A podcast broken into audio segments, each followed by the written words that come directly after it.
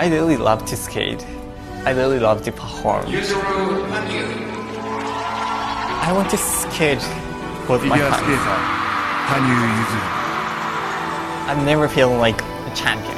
I'm always challenger. He has a way of owning the stage like certain rock stars do. Absolutely extraordinary. And that is why he's The Olympic champion. Olympic champion brings it. so strong, so invincible. One of the greatest figure skaters of all time. Everything for skating.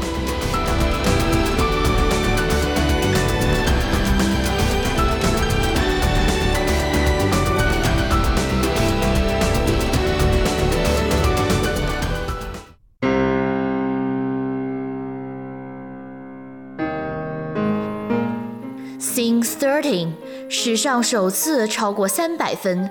二零一五年大奖赛系列赛。二零一五至二零一六年赛季，羽生结弦选择参加离自己训练场地多伦多仅十千米的巴黎举办的 Ski Canada Autumn Classic International，作为这个赛季的首战。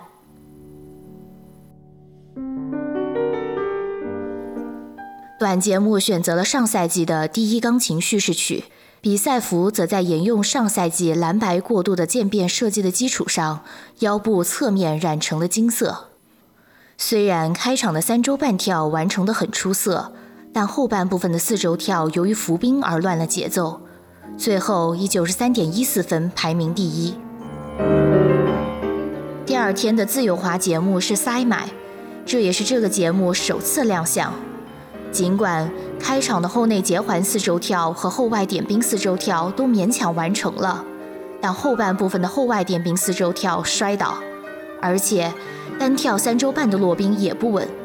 好在灵机应变，在后外结环三周跳后加入了后外结环一周跳和后内结环三周跳，最终自由滑一百八十四点零五分，以总分二百七十七点一九分夺冠。在这场自四月世界锦标赛团体赛以来的第一场正式比赛上，羽生很好的找回了比赛的感觉。大约两周后举办的大奖赛加拿大站上，在赛前和当天的练习时，余生的状态也不错。但在短节目比赛中，余生最后一个上场，后半部分的后外点冰四周跳跳成了两周跳。因为这是一个不满三周的跳跃动作，所以被判定为无效。而此后的勾手三周跳加后外点冰两周跳中的后外点冰两周跳，违反了不能重复同一跳跃动作的规定，导致整个连跳被判定为无效。七个规定的技术动作中有两个为零分，最终短节目七十三点二五分排名第六。我自己感觉还不错。虽然确实把四周跳跳成两周跳了，但不是因为我的身体没活动开。羽生在赛后对自己身体的感觉并不差。第二天，羽生从练习开始就绷紧了神经。自由滑中，开场的后内结环四周跳和后外点冰四周跳成功落冰后，羽生渐入佳境。哪怕是一直在比赛中没能完成过的后半部分的后外点冰四周跳加后外点冰两周跳。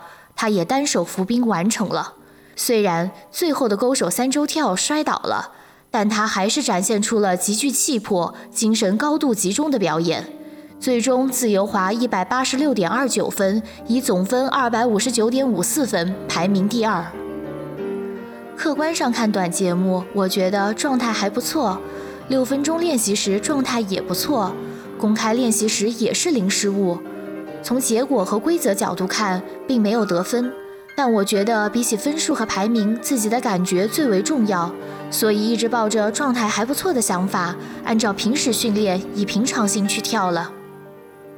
尽管告诉自己按照练习时来做，但在自由滑开始前，还是很紧张。六分钟练习时没跳成后内结环四周跳，这可真是好久没有过了，所以一时慌乱。想着这可怎么办呢？但我又想着按照2014年世锦赛时那样一鼓作气的跳吧。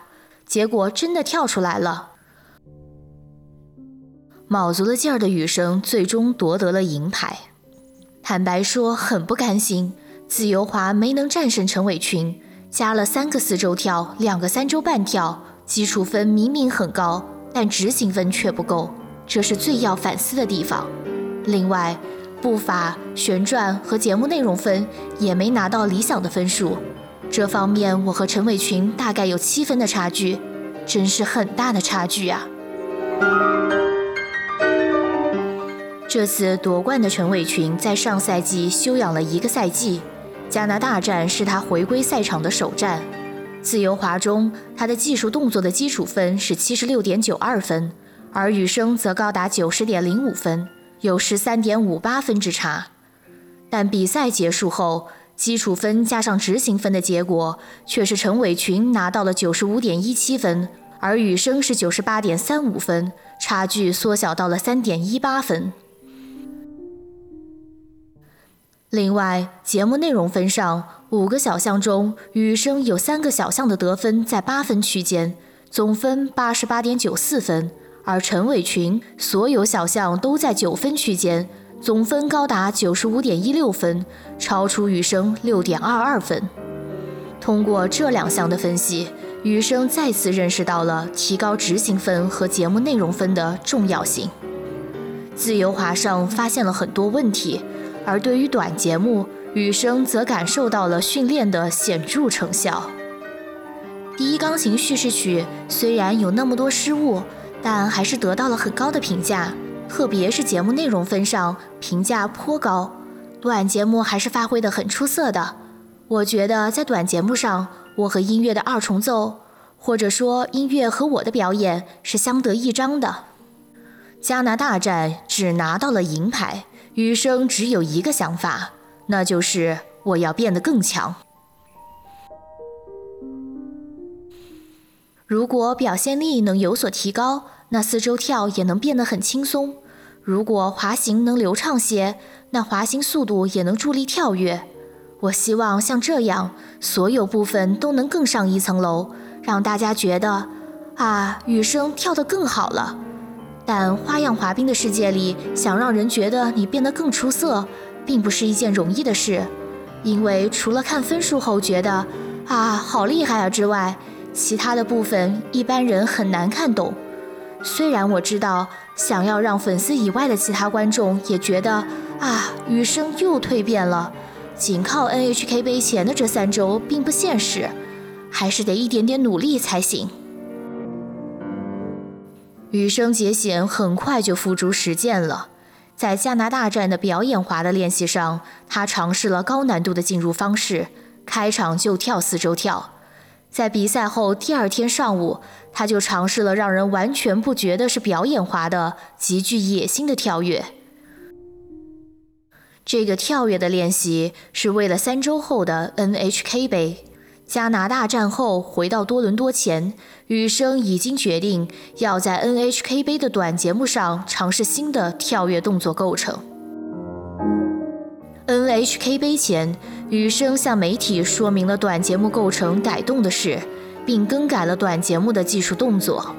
因为在加拿大站表演滑练习时，我感觉大一字进入后内结环四周跳，大一字进入后外点冰四周跳都不错，所以我想挑战一下更难的节目构成。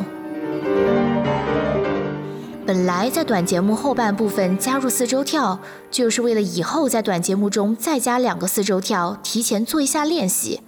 不过我一直很想挑战更高的难度，而且这也是我上个赛季用过的节目，所以我有信心能完成这个新的构成。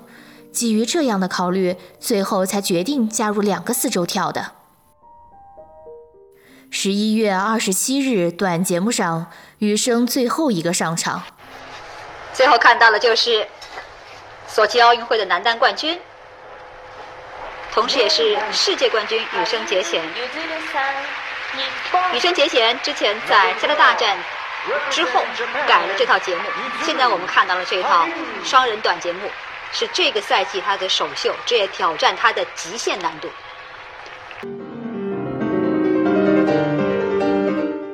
开场的后内结环四周跳稳稳的落冰后，后外点冰四周跳加后外点冰三周跳，以及后半部分的三周半跳也都出色的完成了。加上灵活自如的步伐、身随心动的旋转，每一个动作都和音乐完美契合。还有表演结束瞬间流露出的锐利目光。随后，雨生面露激动地将双臂从头顶用力甩了下来。第一次如此酣畅淋漓的表演，第一次零失误完成使用了两个赛季的第一钢琴叙事曲，第一次在短节目中加入后内结环四周跳。四周跳加三周跳，第一次成功完成两个四周跳。正是因为有这么多的第一次，他才露出了那样激动的神情。短节目得分一百零六点三三分，这一得分刷新了2014年索契冬奥会的一百零一点四五分，成为短节目史上最高分。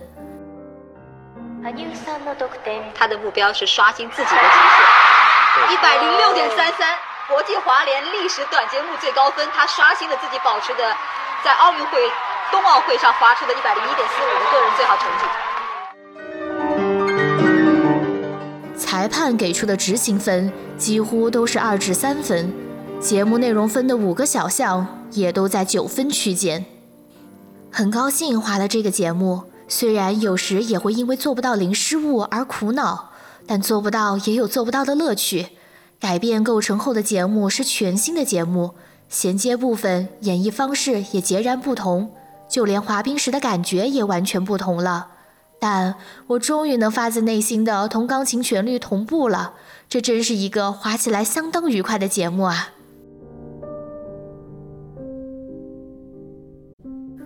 在压倒性的短节目胜利后的第二天，也就是自由滑中。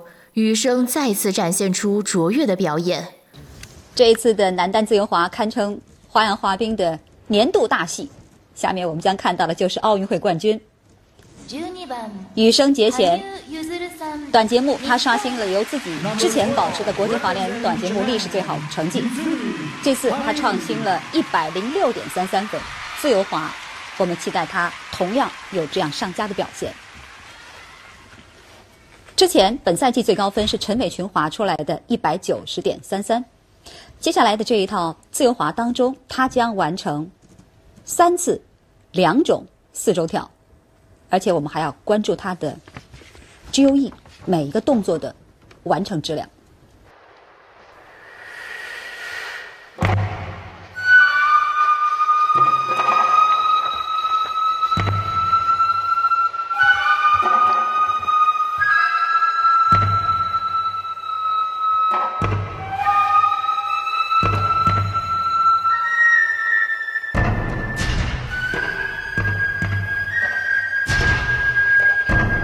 后内急横四勾跳，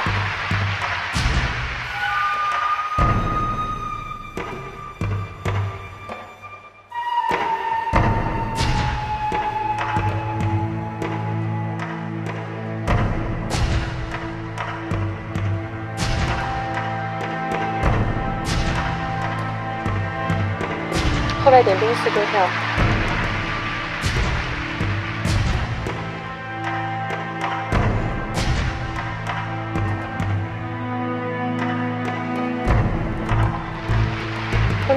内点冰三周跳，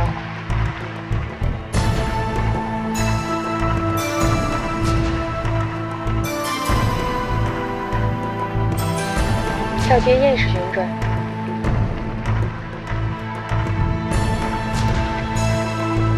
跳接换足的联合旋转。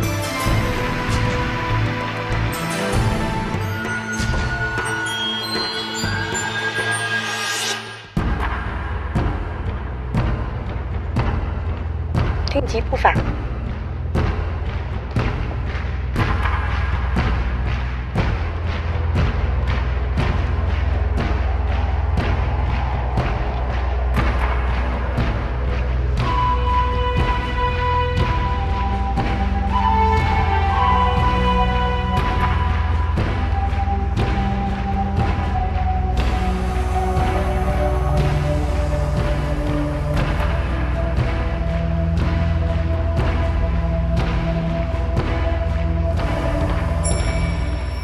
开场的后内结环四周跳和后外点冰四周跳，以及后半部分的四周跳加三周跳，这三个四周跳都完成的很漂亮。三周半跳加后外点冰两周跳时，因为第二跳时举起了双手，所以获得了满分三分的执行分。所有的跳跃动作都稳稳的落冰。后外点冰四周跳接后外点冰三周跳。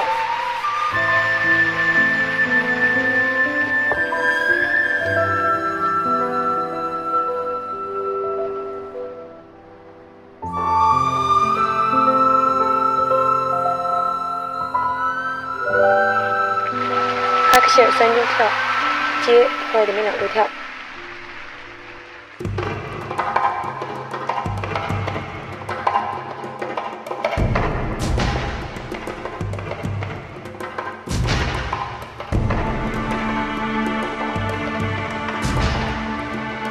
哈克希尔三周跳接后外接环一周跳接后内接环三周跳。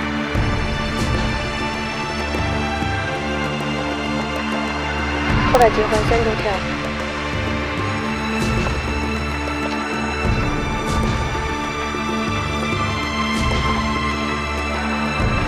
勾手三周跳。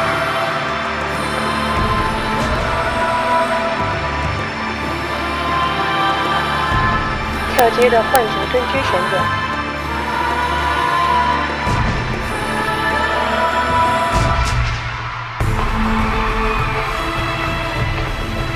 编排步伐。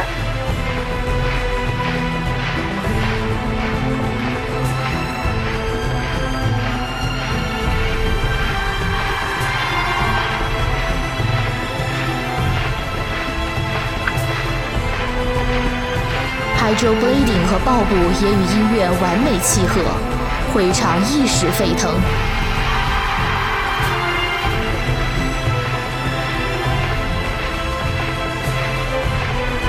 直到节目最后，他的每一个动作都充满了力量。难度进入的联合旋转，伴随着最后一个音符，羽生双臂向两侧笔直张开，脸上浮出了爽朗的笑容。从索契奥运周期，羽生结弦在陈伟群之后奋力追赶，直到索契奥运会，他为日本男单创造历史，再到上个赛季的历经磨难，本赛季羽生结弦王者归来。是的，今天这套自由滑羽生结弦发挥的非常非常完美，每一个动作都可以拿到非常高的只有一加分，没有一个跳跃或者一个旋转上面有任何瑕疵。嗯，二百一十六点零七分，他超过陈伟群，二十六分多，哦天哪，他自己都难以置信，再次刷新了国际滑联的自由滑的最好成绩，最高分总分三百二十二点四零。天哪，比陈伟霆的二百九十五点二七的，是的总分。所以现在国际滑联的短节目自由滑跟总分的保持者都是都是由他创造的，而且都是他在一个分站赛当中创造三百二十二点四零。之所以给这个镜头，就是因为这已经是历史当中的最高分，而不是这个赛季。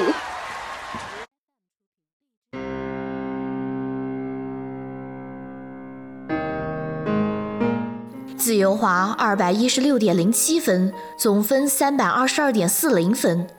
短节目自由滑总分，羽生同时刷新了这三项的世界纪录。这次的 NHK 杯上，羽生不但一口气刷新了三项世界纪录，还在一场比赛中同时完成了短节目和自由滑的零失误表演。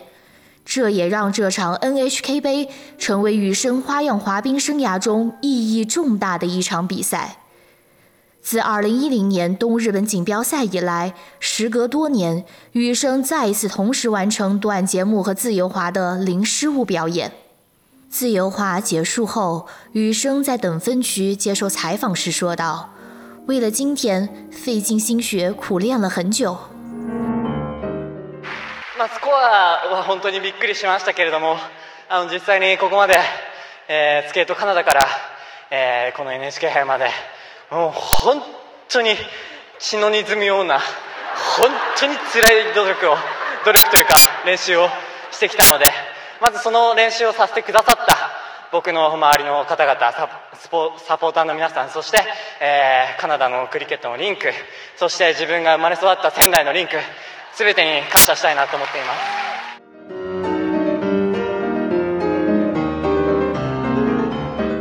接受采访时，我被得分惊到说不出话。为了今天，费尽心血苦练了很久，这句话也说得结结巴巴的。但我自己也觉得这一点值得肯定，确实做了相当多的训练。倒也不是大幅度改变训练方法的缘故，而是提高了训练的质量。加拿大站那场的结果实在让我很不甘心。短节目的失误无疑影响很大。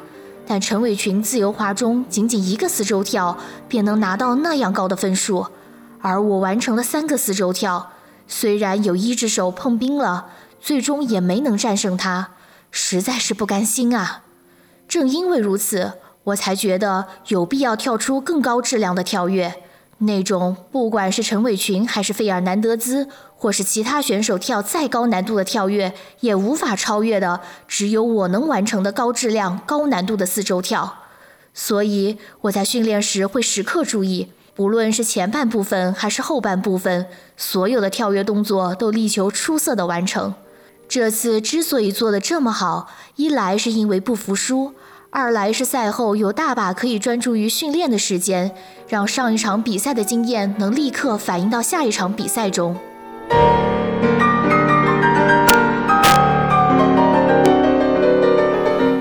经历了这样集中且充实的训练的羽生，在赛后回顾时说道：“来到这个会场之前，我终于能对自己说，我想超两百分，我想破三百分，我想零失误，还有这些渴望都会成为压力。我想着，因为紧张，所以才会这样。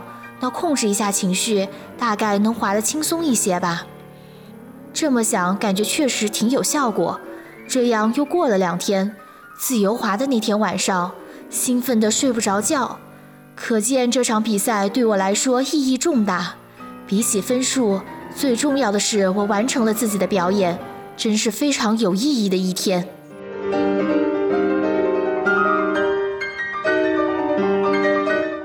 大概因为没有人知道最强的节目是什么样的，所以这样的运动才更有趣吧。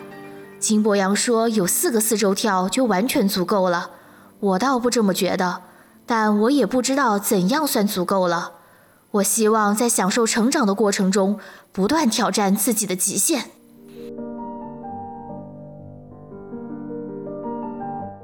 NHK 杯和大奖赛总决赛之间，羽生结弦度过了二十一岁的生日。在长野的 NHK 杯结束后，他回到仙台参加训练，此后不久就前往巴塞罗那。所以他实际上只训练了一周左右，因此比起生日，他把更多的心思放在调整状态、备战总决赛上。这场比赛关乎他是否能实现三连冠，但他却觉得这不重要，我只会把它当做今年的总决赛去集中精力备战。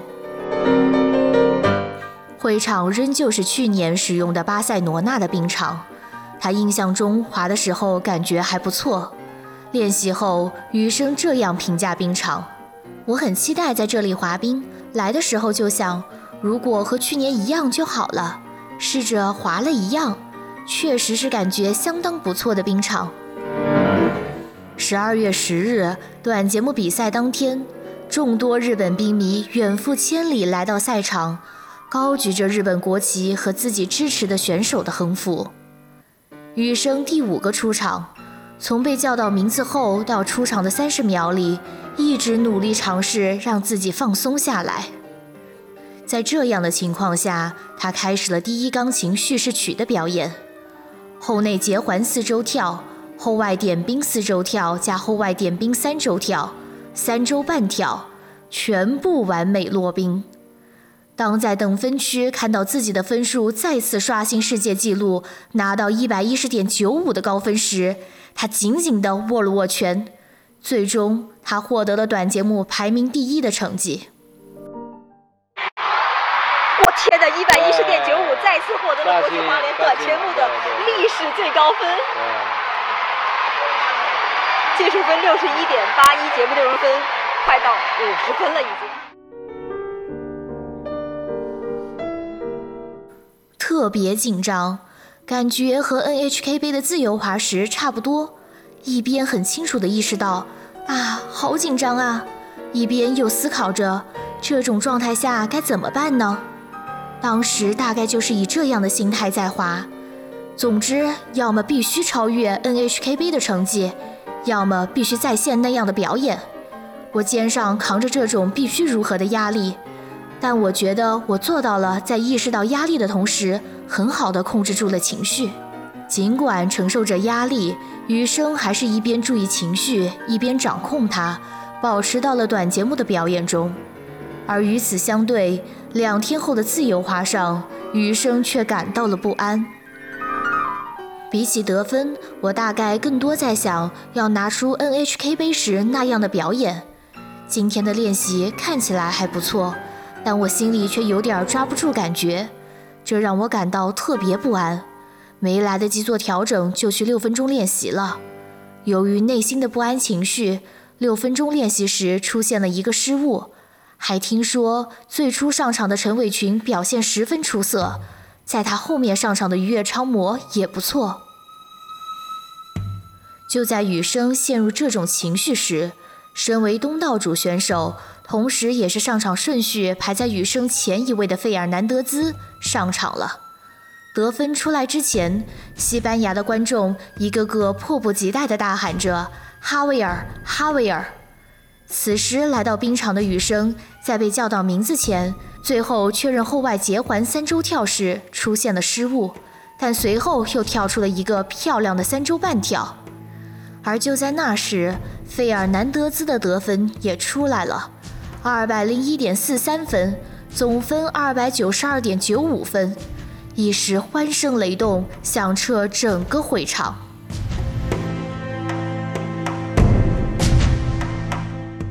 在自己前面出场的哈维尔超过了两百分，我心里就觉得哈情况不妙。不过这次也一样，我在中途就意识到了那种自己一边觉得很不安，一边又想着自己到底行不行的情绪。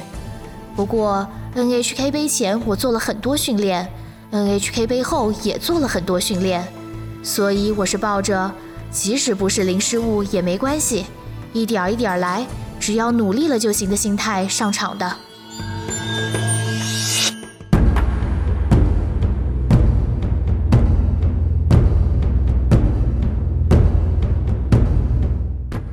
后内结环四周跳，后外点冰四周跳，后内点冰三周跳，都稳稳的落冰了。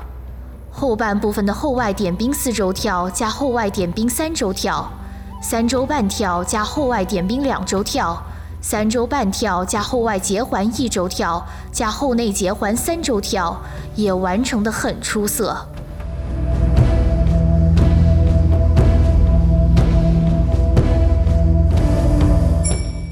当零失误的四分三十秒结束时，会场所有人都沉浸在了塞麦的世界里。节目结束的那瞬间，所有人都确信这个节目将再一次打破世界纪录。俊秀的脸庞，充满着锐气的眼神，嘴角扬起略带锋芒的微笑。他拥有着令人艳羡的天赋。付出了超乎寻常的努力，取得了令人无法想象的成就。他就是羽生结弦，他用卓越的艺术、精湛的技术，把花样滑冰的美展示得淋漓尽致。可以说，今天他发挥出他自己的最好水平，而且呢，给观众呈现出一套非常完美的节目。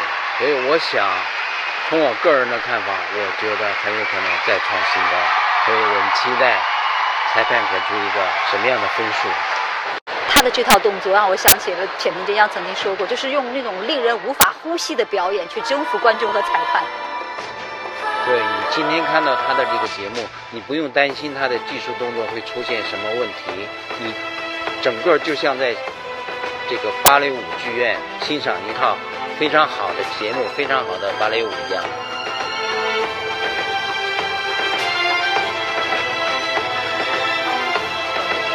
似乎任何形容词来来形容他的这套节目给你带来的那种震撼，都显得那么的苍白无力，出神入化的表演。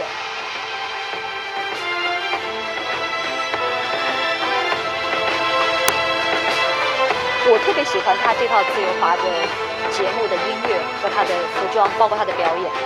呃，跟他的短节目相比，这套节目更能展示出他身上的那种独特的来自于日本男子单人滑的那种气质。对，雨生在等分区一边和布莱恩教练一起向观众致意，一边和大屏幕上出现的在后台等分的费尔南德兹相互致敬。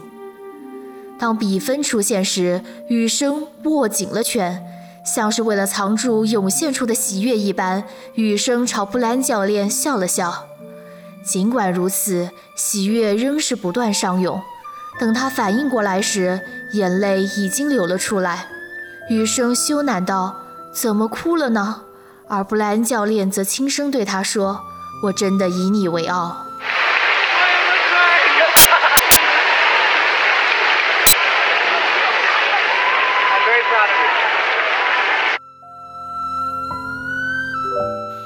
NHK 杯时，我很率真的感到干得漂亮，但不知怎么的，这次却只觉得还不错。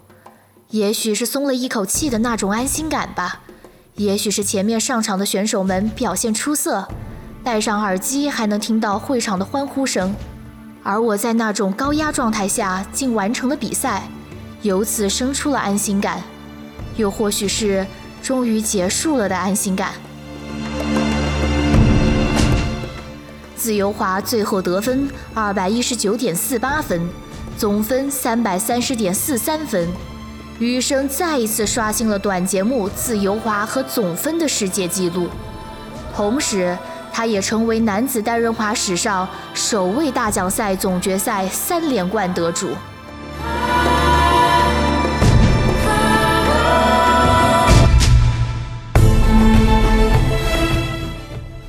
三百三十点四三，国际滑联的男子单滑最高分，再次被羽生结弦刷新。也就是说，羽生结弦在这个赛季从日本站到现在一个月的时间，反复的刷新自己的国际滑联的记录。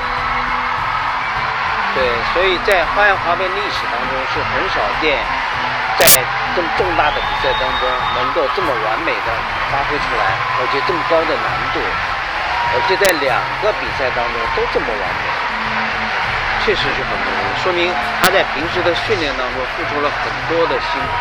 他自己也在新闻发布会的时候曾经跟这个媒体说：“我用我超出寻常的努力去每天坚持刻苦的训练。”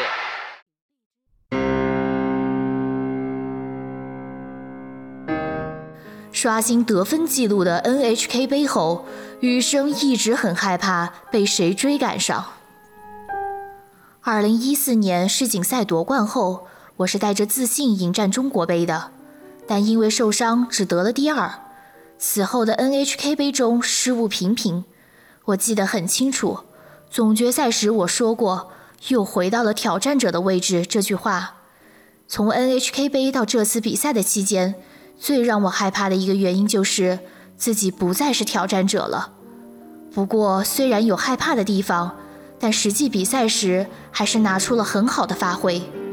在费尔南德兹那样出色的表演后上场，这既是和环境做斗争，也是客场作战。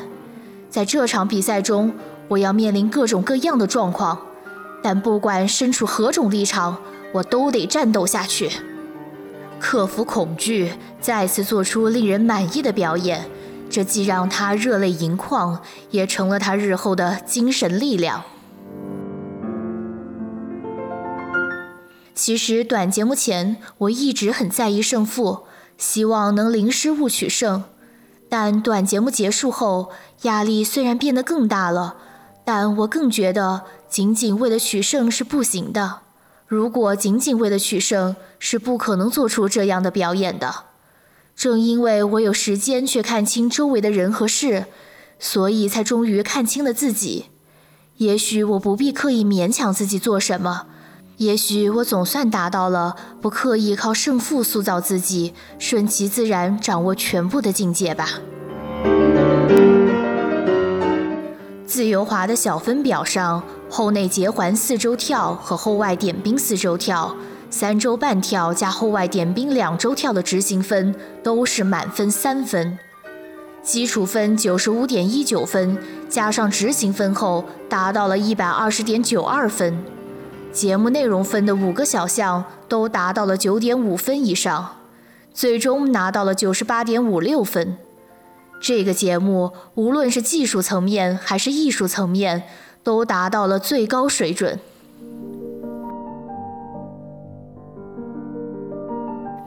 世界纪录固然重要，但我觉得在滑冰时，最重要的还是自己的表演能发挥到什么样的极致，每一个动作和表现是否尽善尽美。正因为如此，尽管对得分没有切实的感受，但他对自己的表演却感到很满足。仅仅两个星期，羽生就两次刷新了短节目自由滑总分三项世界纪录。羽生自己也说，这可算是奇功伟业了。如果说是我提高了男子单人滑的水平，我倒没有这样的感觉，我只是在自己的道路上不断前进罢了。即使别人恭喜我超过三百分，我还是没什么感觉。当然，我也不是已经不受分数的影响，只是这个赛季制作了塞麦，又继续划了第一钢琴叙事曲。我觉得果然还是不仅仅只有分数。从去年歌剧魅影时，我就慢慢有了这种感觉，而这次陈伟群、费尔南德兹也是如此。难易度并不是全部，现在我想一直以此为目标去努力。如今我终于能完成节目中所有的跳跃动作了，而艺术性上，我觉得自己终于能展现出具有自己风格的表演了。在不断刷新世界纪录的上半个赛季，羽生在技术层面上提高了跳跃动作的难度，节目内容分上也接近了评分系统的上限，而到大奖赛总决赛时。他已经在考虑更深层次的事情。对于已经达到技术上的极高层次的羽生来说，如今是追求具有自己风格的表演，追求更宽广的领域的时候。面向世界锦标赛，羽生开始寻求新的表现形式，而此时新的试炼正悄然而至。